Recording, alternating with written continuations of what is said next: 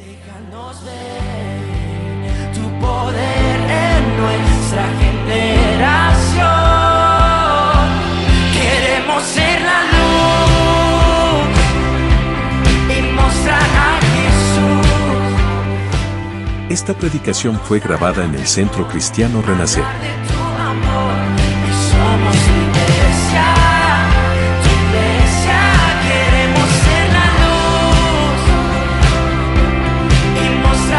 Te esperamos cada domingo a las 19 horas en Sarmiento 1011. mostrar a temor. Seguimos en nuestras redes sociales como Centro Cristiano Renacer. iglesia, tu iglesia.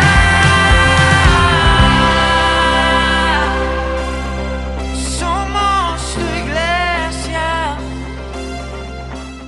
La palabra se llama que la lámpara no se apague, que la lámpara no se apague. No se tiene que apagar la lámpara en nuestras vidas, en nuestras familias, en nuestra iglesia, en nuestra ciudad. Amén. Y cada uno de nosotros es responsable de esta tarea. La lámpara no se puede apagar en nuestras vidas. Tenemos que estar encendidos en el nombre de Jesús. Si alguno vino medio, medio, a media luz, si alguno vino como nada, que ya me estoy por apagar del todo, hoy te vas a encender en el nombre de Jesús. Amén. Nosotros y nuestras familias también. La palabra que leímos en Mateo de las, de las diez vírgenes es una historia muy conocida. Todos ya la hemos escuchado si llevamos algunos años en la iglesia. Esta palabra, o si no la hemos leído, si no la hemos estudiado. Pero es interesante, hermanos, ver eh, cómo dos grupos de mujeres tan distintas, unas eran eh, llamadas las, las insensatas y las otras eran llamadas las prudentes. Cinco y cinco, un equipo de cinco insensatas y un equipo de cinco prudentes. Yo busqué en el diccionario qué significa la palabra insensato. Y dice persona que muestra inmadurez, imprudencia en todos los actos que él hace o que ella hace. Insensata es una persona que muestra inmadurez, imprudencia en todos los actos que esa persona hace. Insensato. Y, lo contrario es prudente, prudencia. Dice, la persona prudente es la que piensa en los posibles riesgos, en los posibles problemas que van a venir. Esa es una persona prudente que tiene todo calculado, con prudencia hace una reserva, calcula lo que va a venir. Esa es una persona prudente. Y en esta historia queda muy marcado lo que es una persona insensata, una persona inmadura, una persona eh, que maneja con imprudencia todos los actos. En estas mujeres tenían que esperar al esposo, llevaban sus lámparas, pero la insensatez que tenía las hizo no llevar aceite. Todos los actos que estas personas hacen es con inmadurez. Eh, total, pedimos prestado, alguien nos va a ayudar, eso es lo que ellas pensaban, pero cuando se le terminó, no hubo ayuda de las prudentes, porque las prudentes son las personas que calculan lo que va a venir, entonces las mandan a comprar y en ese momento que las insensatas van a comprar, sucede lo que tenía que suceder. Vino el esposo, vino el novio. Y ahí llegan ellas tardes golpeando la puerta. Se me parece mucho a la historia de Noé, ¿no? 120 años predicó Noé a la gente, arrepiéntanse, arrepiéntanse, arrepiéntanse. La gente se burlaba de Noé, pero cuando la lluvia llegó, eh, eh, la puerta del arca se cerró, entonces la gente empezó a golpear, Noé, ahora sí creemos, ábrenos la puerta. Entonces tenemos que ser prudentes, hermanos, cuando Dios nos habla, ahí tenemos que mostrar nuestra prudencia en cada palabra, en cada, en cada mensaje. Este mensaje, hermanos, es para pensar en nosotros, es para pensar en nuestra familia. La palabra se llama que no se apague nuestra lámpara, que la lámpara no se apague en nuestras vidas. Y es, hermanos, hacer un test de cómo nosotros estamos, cómo está nuestra vida espiritual. Quizás fuiste una persona ardiente en, en la presencia de Dios, lleno de la presencia de Dios, apasionada, apasionado por Dios, pero hoy te encontrás a media luz o quizás 10% de batería en lo espiritual, pero hoy nos vamos a encender, amén, amén. Entonces el aceite de las lámparas, tenemos que tomar este desafío, hermanos, y llenarnos de ese aceite. Nunca tiene que faltar, hermanos, en nuestras vidas. Hermanos, ¿sabe que el peor enemigo de nuestras vidas espirituales, el peor enemigo de nuestras vidas espirituales es la, la última experiencia que nosotros tuvimos con Dios? Es el último milagro que yo tuve en mi familia. Eso, hermanos, a nosotros nos puede potenciar en fe o nos puede estancar, haciéndonos creer de que es todo lo que Dios tenía para nosotros. Tenemos un gran testimonio de parte de Dios en nuestras vidas y ahí nos estancamos. Hermanos, si yo preguntara qué es lo que Dios hizo en tu vida, seguramente vos tenés algo para contar. Pero eso, hermanos, no es lo último que Dios va a hacer en tu vida. A veces tenemos en nuestros corazones esa gran experiencia que hemos tenido con Dios como lo más grande que nos ha pasado en la vida, hermanos, y le cerramos la puerta a todo lo que Dios quiere hacer con nosotros. Así que todo lo que Dios ha hecho hasta hoy con nuestras vidas es la previa, hermanos, de todo lo que Dios va a hacer con nosotros.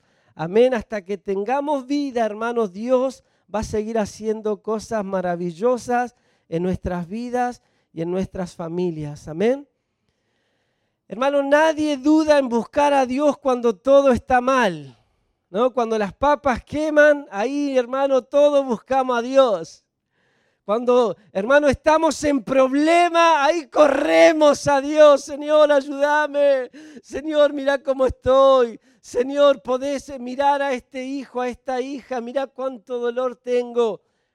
Nadie duda, hermano, buscar a Dios cuando algo está mal. O sea, nadie va al médico cuando está sano. En realidad vamos al médico cuando estamos mal. Nos duele algo, estamos descompuestos. Pero nadie duda, hermanos, de buscar ayuda cuando todo está mal. Pero si, si me deja darle un consejo, hermanos, en esta noche, un consejo de sabio es buscar a Dios cuando todo está bien en tu vida. Cuando vos las cosas están bien en tu matrimonio, con tus hijos, en la economía, en la salud, hermano, derramate en la presencia de Dios, buscalo apasionadamente a Dios. No esperes que el agua te llegue al cuello para recién acordarte de Dios. Decirle si estás bien hoy, si estás bendecido hoy, Señor, te amo con todo mi corazón. No vengo a pedirte nada a la iglesia, vengo a adorarte hoy a la iglesia, porque alguna vez vinimos, hermanos, mal a pedir ayuda a la iglesia, pero acostumbrémonos a venir a adorar a Dios también. Amén. Dice, esto será un legado, dice lo, último, será un estatuto perpetuo en, en Éxodo capítulo 27, verso 21 esto será un estatuto perpetuo. Hermanos, que la lámpara no se apague en nuestras vidas, tiene que ser un estatuto perpetuo, pasarla a la próxima generación en nuestra casa. Padres que ardan en la presencia de Dios hacen que mañana su generación de hijos también sean hijos que ardan en la presencia de Dios. Probablemente, hermanos, si tu hijo nunca te vio arder en la presencia de Dios, le cueste mucho, hermanos, tomar como ejemplo tuyo una persona cerrada, apática, hermanos, pero cuando los padres arden en la presencia de Dios, entonces también nuestros hijos van a arder y eso va a ser un estatuto perpetuo en nuestras generaciones para siempre. Amén. La lámpara no se puede apagar. Amén. Levante la mano conmigo y diga, la lámpara no se va a apagar. En mi casa diga, en mi familia no se va a apagar, en mi vida no se va a apagar la lámpara. En nuestra iglesia la lámpara no se va a apagar. Hermanos, yo quiero esos cultos de esos cultos pentecostales, hermano. Eso que cuando entráis ya se siente, hermano, la presencia de Dios. Y no que el, que dirige, cante, hermano, por favor, cántele al Señor. Hermanos, ya venimos, ¿no? Con ganas de alabar a Dios desde la casa, adorando a Dios en la casa. Y esto es, hermanos, es, es la presencia de Dios en nuestra iglesia. Yo quiero esa iglesia, hermanos, llena de la presencia de Dios. Que cada persona que entre por primera vez sienta en este lugar la presencia de Dios, el fuego del Espíritu Santo en cada uno de nosotros. Porque la lámpara no se puede apagar en cada uno de nosotros. Hermanos, imaginemos una iglesia de gente encendida en la presencia de Dios. Todos cuidando el aceite individual de sus vidas, llenos de la presencia de Dios. Hermano, eso tiene que ser mucho Pentecostés en una iglesia. Que todos, hermanos, vengamos llenos del aceite de la presencia de Dios. Hermano, todo terreno que nosotros querramos ocupar en nuestras vidas, en nuestro apellido, en nuestra familia, tenemos que saber que está ocupado por el enemigo. Y el enemigo no lo va a querer soltar. Si vos tenés un hijo que todavía no viene a la iglesia, o tu marido, o tu esposa no viene a la iglesia, eso es un terreno ocupado. Y el enemigo, a, no ser que vos le muestres los dientes, le diga, tenés que soltarlo, tenés que soltarla, tenés que soltarlo, y, tengas que batallar por eso espiritualmente, no lo va a soltar tan rápido. Por eso que hay conversiones que demoran más tiempo, porque el enemigo no quiere soltar, no quiere irse, no quiere dejar nada.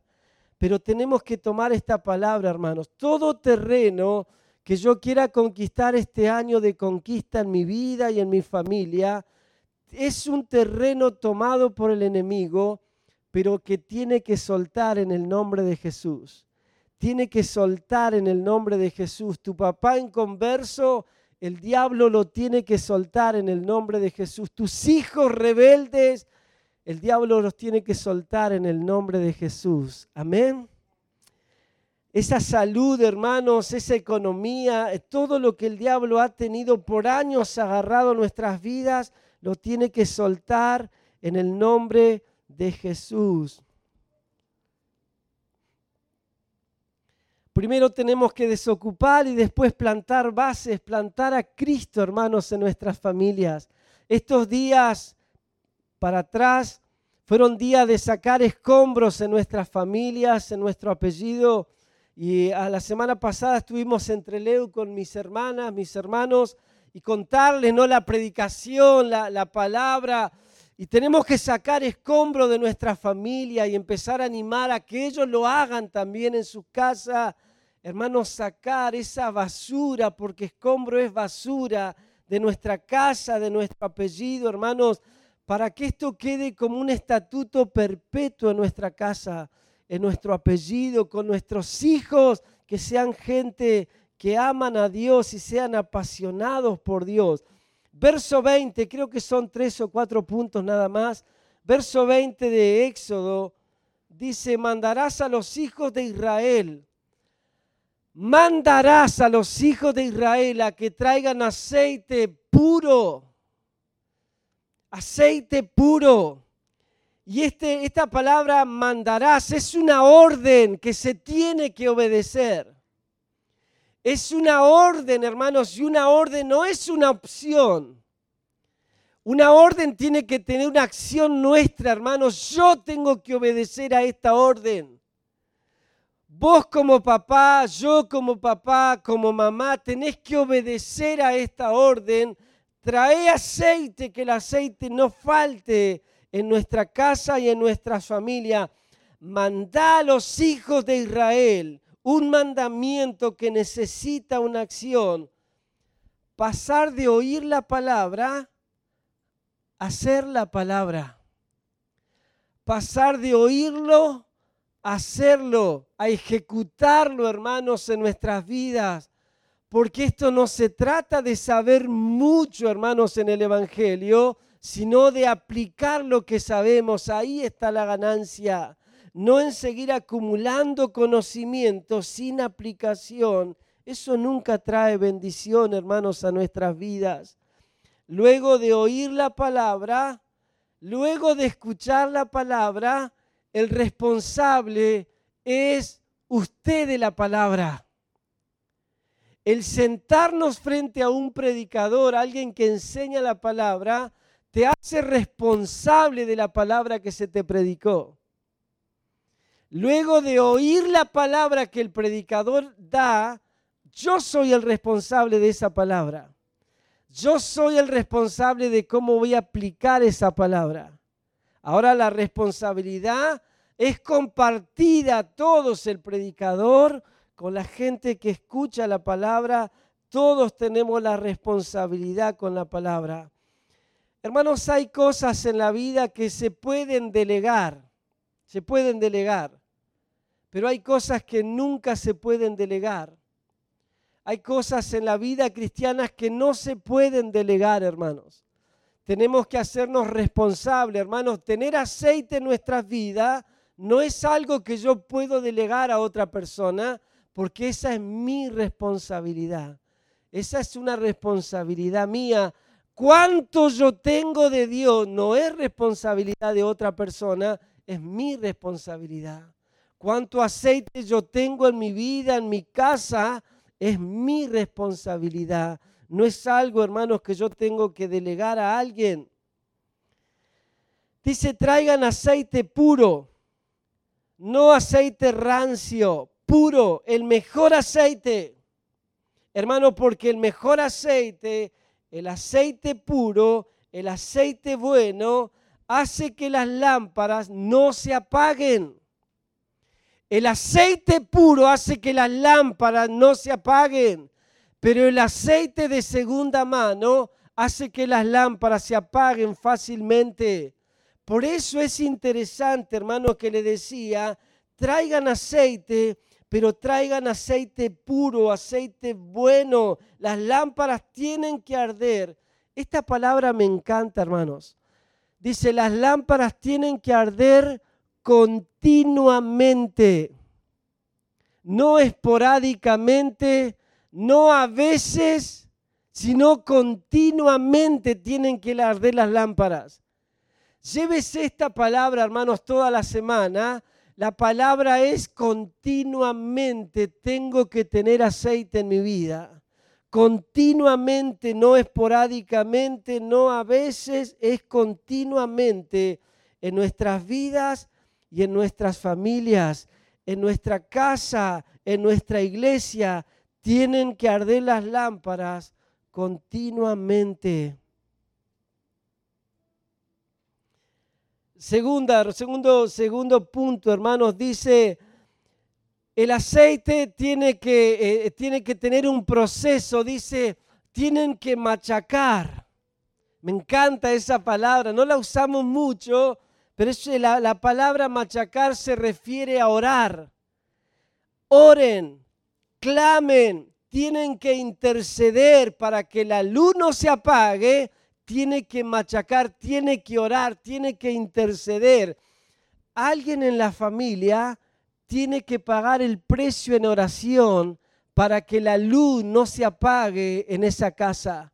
Eso es machacar, clamar a Dios, orar a Dios interceder a Dios para que la luz, hermanos, en nuestras familias no se apague. Hermano, cuando yo dejo de orar, cuando yo dejo de clamar, hermano, lo que gana en mi casa son las tinieblas. Vamos a hacer esta, esta cuenta, esta ecuación bien rápido, hermanos. Yo dejo de orar, yo dejo de buscar a Dios en mi casa y lo que empieza a ganar en mi casa es las tinieblas las tinieblas. Ahora yo le pregunto, hermanos, ¿qué es lo que está ganando en su casa? ¿La luz o las tinieblas? Porque si hay oración, si hay clamor, si hay intercesión, hermanos, lo que se tiene que ir de nuestra casa, de nuestras vidas y de nuestras familias, son las tinieblas. Hermanos, lo que no puede seguir avanzando son las tinieblas en nuestras vidas en nuestras casas, y en nuestra ciudad. Amén. Gloria a Dios. No dejar que la luz se apague, hermanos, en nuestras familias. No dejar que la generación de nuestros hijos se apague la luz de Cristo. Tiene que brillar. Cantábamos el jueves en escuela bíblica. Esta pequeña luz tiene que brillar. Brillará, brillará, brillará. Mucho más decíamos, ¿no? Y ponerla debajo de la mesa. No, gritaban los nenes. Tiene que brillar. Nuestra luz, hermanos, tiene que brillar en nuestra casa. Siempre. Más oración, más luz de Cristo, hermanos, en nuestras vidas. Dejar de orar, hermanos, le, abre puerta a las tinieblas en nuestras familias. Hagamos, hermanos, una disciplina de oración en nuestra casa. Hermanos, busquemos a Dios, digamos al Espíritu Santo, podés despertarme a la madrugada para levantar altares de oración por mi familia, por mis hijos. Y cuando el Espíritu Santo te despierte dos, tres, cuatro, cinco, once de la madrugada, decirle voy a levantarme a clamar por mi familia, por mis hijos, por mi esposa, por mi esposo. Hermano, lo que tiene que salir de nuestras familias son las tinieblas, son la oscuridad. Por eso, hermanos, tenemos que levantar la luz de Cristo, que la lámpara no se apague, hermanos, en nuestra casa. Clamar a Dios, orar a Dios, más luz, hermanos, en nuestras familias. Verso 21, desde la tarde hasta la mañana. Desde la tarde, cuando ya ya empieza a oscurecer hasta la mañana siguiente, continuamente la luz tiene que estar encendida, no se puede apagar la luz en, en nuestras vidas. Esto se llama, hermanos, estar conectado con Dios continuamente. Estar conectado con Dios continuamente. No solamente en los cultos, sí en los cultos está bien, pero los días que no tenemos cultos también, hermanos, tenemos que tener nuestra vida devocional, buscar a Dios, orar a Dios, mostrarnos en la presencia de Dios continuamente. El desafío, hermanos, para el Día del Padre, que cada padre, hermanos, ore por sus hijos, que le deje este legado, hermanos, en la familia, que la lámpara no se va a apagar en nuestra casa, y esa es la tarea de los padres, hermanos, mantener esa lámpara encendida, hermanos, en nuestras familias, en nuestra ciudad, en nuestra iglesia. Hermano, proteger a nuestros hijos pequeños, los que tenemos hijos chiquitos, protegerlo, hermanos, el enemigo todo el tiempo planeando todo tipo de maldad para nuestros hijos, que no sean tocados, hermanos, por esa, esas cosas del diablo, hermanos, eh, eh, bullying, hermanos, a nuestros hijos y después cuesta sacarlos de, de ese estado, hermanos, porque se sienten tan vulnerables en la vida, porque alguien ensució la mente, el corazón de ellos. Entonces cubrirlos cuando los llevamos a la escuela, que el diablo no pueda tocarles. Ellos tienen un propósito eterno y lo van a cumplir. Amén. Pero los que tenemos hijos preadolescentes, adolescentes, hermanos, clamemos por ellos para que el diablo no toque sus mentes con tanta ideología diabólica, hermanos, que no pueda tocar sus corazones, hermanos, cambiándole el propósito. Eso necesita clamor, hermanos, eso necesita padres que clamen por sus hijos, guardando sus corazones, que la luz de Cristo no se apague en nuestra casa y en nuestros hijos. Le pregunto, hermanos, ¿cómo está de luz su vida? ¿Cómo está de luz su casa? ¿Cómo está de luz de Cristo tu familia? ¿Cuánta luz tenés? ¿Alcanza para toda la noche o tenés un poquito? Nada, ya no me queda aceite. La lámpara está casi a punto de apagarse.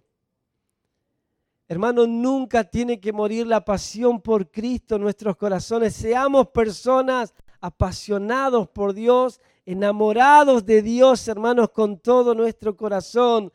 Hay que seguir machacando, orando, hermanos, en este año de conquista. Señor, yo no quiero dejar de conquistar en mi familia, conquistar esos proyectos, esos sueños que tenemos como familia, como iglesia. Señor, danos la gracia, danos la fuerza para seguir avanzando, hermanos, que, la, que las tinieblas no avancen más. Que la oscuridad, hermano, no tenga más autoridad que la luz de Cristo en nuestras vidas y en nuestra ciudad. Cada uno de nosotros, hermano, donde nos movemos en la semana, tenemos que brillar con la luz de Cristo para que las tinieblas retrocedan, hermanos, en el nombre de Jesús. Amén. Hermano, todo terreno que nosotros perdemos, y ya lo perdemos, y ya lo perdemos, y ya nos cruzamos de brazos diciendo, bueno, ¿qué va a ser? Lo intentamos, no se pudo, nos resignamos. ¿Por qué, hermanos? ¿Por qué somos así? ¿Por qué cruzarnos de brazos, hermanos, llorando lo que nosotros podíamos conquistar?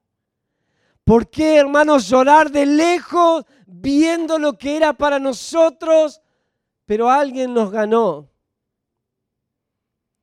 Hoy te tenés que levantar, yo también en el nombre de Jesús con autoridad, hermanos, y vamos a clamar que Dios pueda encendernos una vez más a todos como iglesia. Tercero, cuarto, dice estatuto perpetuo en mi generación. Esto va a quedar como un estatuto perpetuo en mi generación. Esto quiere decir que yo voy a partir a la presencia de Dios, pero este legado va a seguir en mis hijos. Y no solamente en mis hijos, sino en los hijos de mis hijos. Y en los hijos de los hijos de mis hijos. Porque esto es un estatuto perpetuo en mi casa, en mi, en mi, en mi ADN, en mi familia. Hermano, no se puede cortar el Evangelio en nuestra casa. Esto tiene que quedar como un estatuto perpetuo en nuestra generación. No solamente lo hacemos por nosotros, sino por la próxima generación que viene detrás de nosotros. Si vos no tenés motivación para buscar a Dios, si vos estás desmotivada, desmotivado, la verdad que antes era apasionado, pero ahora estoy desmotivado, si vos no le encontrás motivo a la vida cristiana, yo te voy a enseñar algo bien práctico. ¿Por qué vos te tenés que motivar? Si vos sos mamá, si vos sos papá, a vos la motivación de búsqueda te la tienen que dar tus hijos. Vos tenés que ser una persona ardiendo en la presencia de Dios por el legado que vos le vas a dejar a tus hijos. Pastor, ¿sabe que no me nace a mí levantarme a orar? La verdad que no me estaría naciendo congregarme. Mira un poco para tus hijos, mira un poco a tu familia. Y ahí vas a tener todo el combustible para congregarte, para servir a Dios y para buscar a Dios en la intimidad. Porque Dios te puede llevar a vos y a mí mañana, pero esto tiene que quedar como un estatuto perpetuo en nuestra próxima generación. Algo tenemos que haber marcado para bien a nuestra próxima generación. Hermanos, el Evangelio tiene que seguir, hermanos, en nuestra casa. La luz de Cristo tiene que seguir brillando, hermanos, en nuestras familias. Hermanos, eso es lo que tiene que estar fuerte en nuestra casa, la luz de Cristo. Que el enemigo, hermano, no entre por ningún lado, hermanos, a nuestros hijos, en nuestros matrimonios, en nuestras mentes, hermano, porque mientras más luz de Cristo, menos posibilidad tienen las tinieblas de meterse en nuestra casa y en nuestra familia. Amén. Amén. No me acuerdo quién decía mi casa y yo serviremos al Señor. ¿Quién era? ¿No? ¿Alguien me ayuda? Josué 1.9, ¿no? Josué, mi casa y yo serviremos al Señor. Después dice, ustedes elijan a quién van a servir, dice él, pero nosotros ya elegimos. Ustedes pueden elegir a quién van a servir, pero ya mi casa y yo ya elegimos a quién vamos a servir, porque mi casa y yo serviremos al Señor. Mi casa y yo serviremos al Señor. Cuando el enemigo venga a tu casa a ofrecerte otra cosa, decirle está ocupado. Nosotros ya elegimos a quién servir. Mi casa y yo serviremos al Señor. Amén.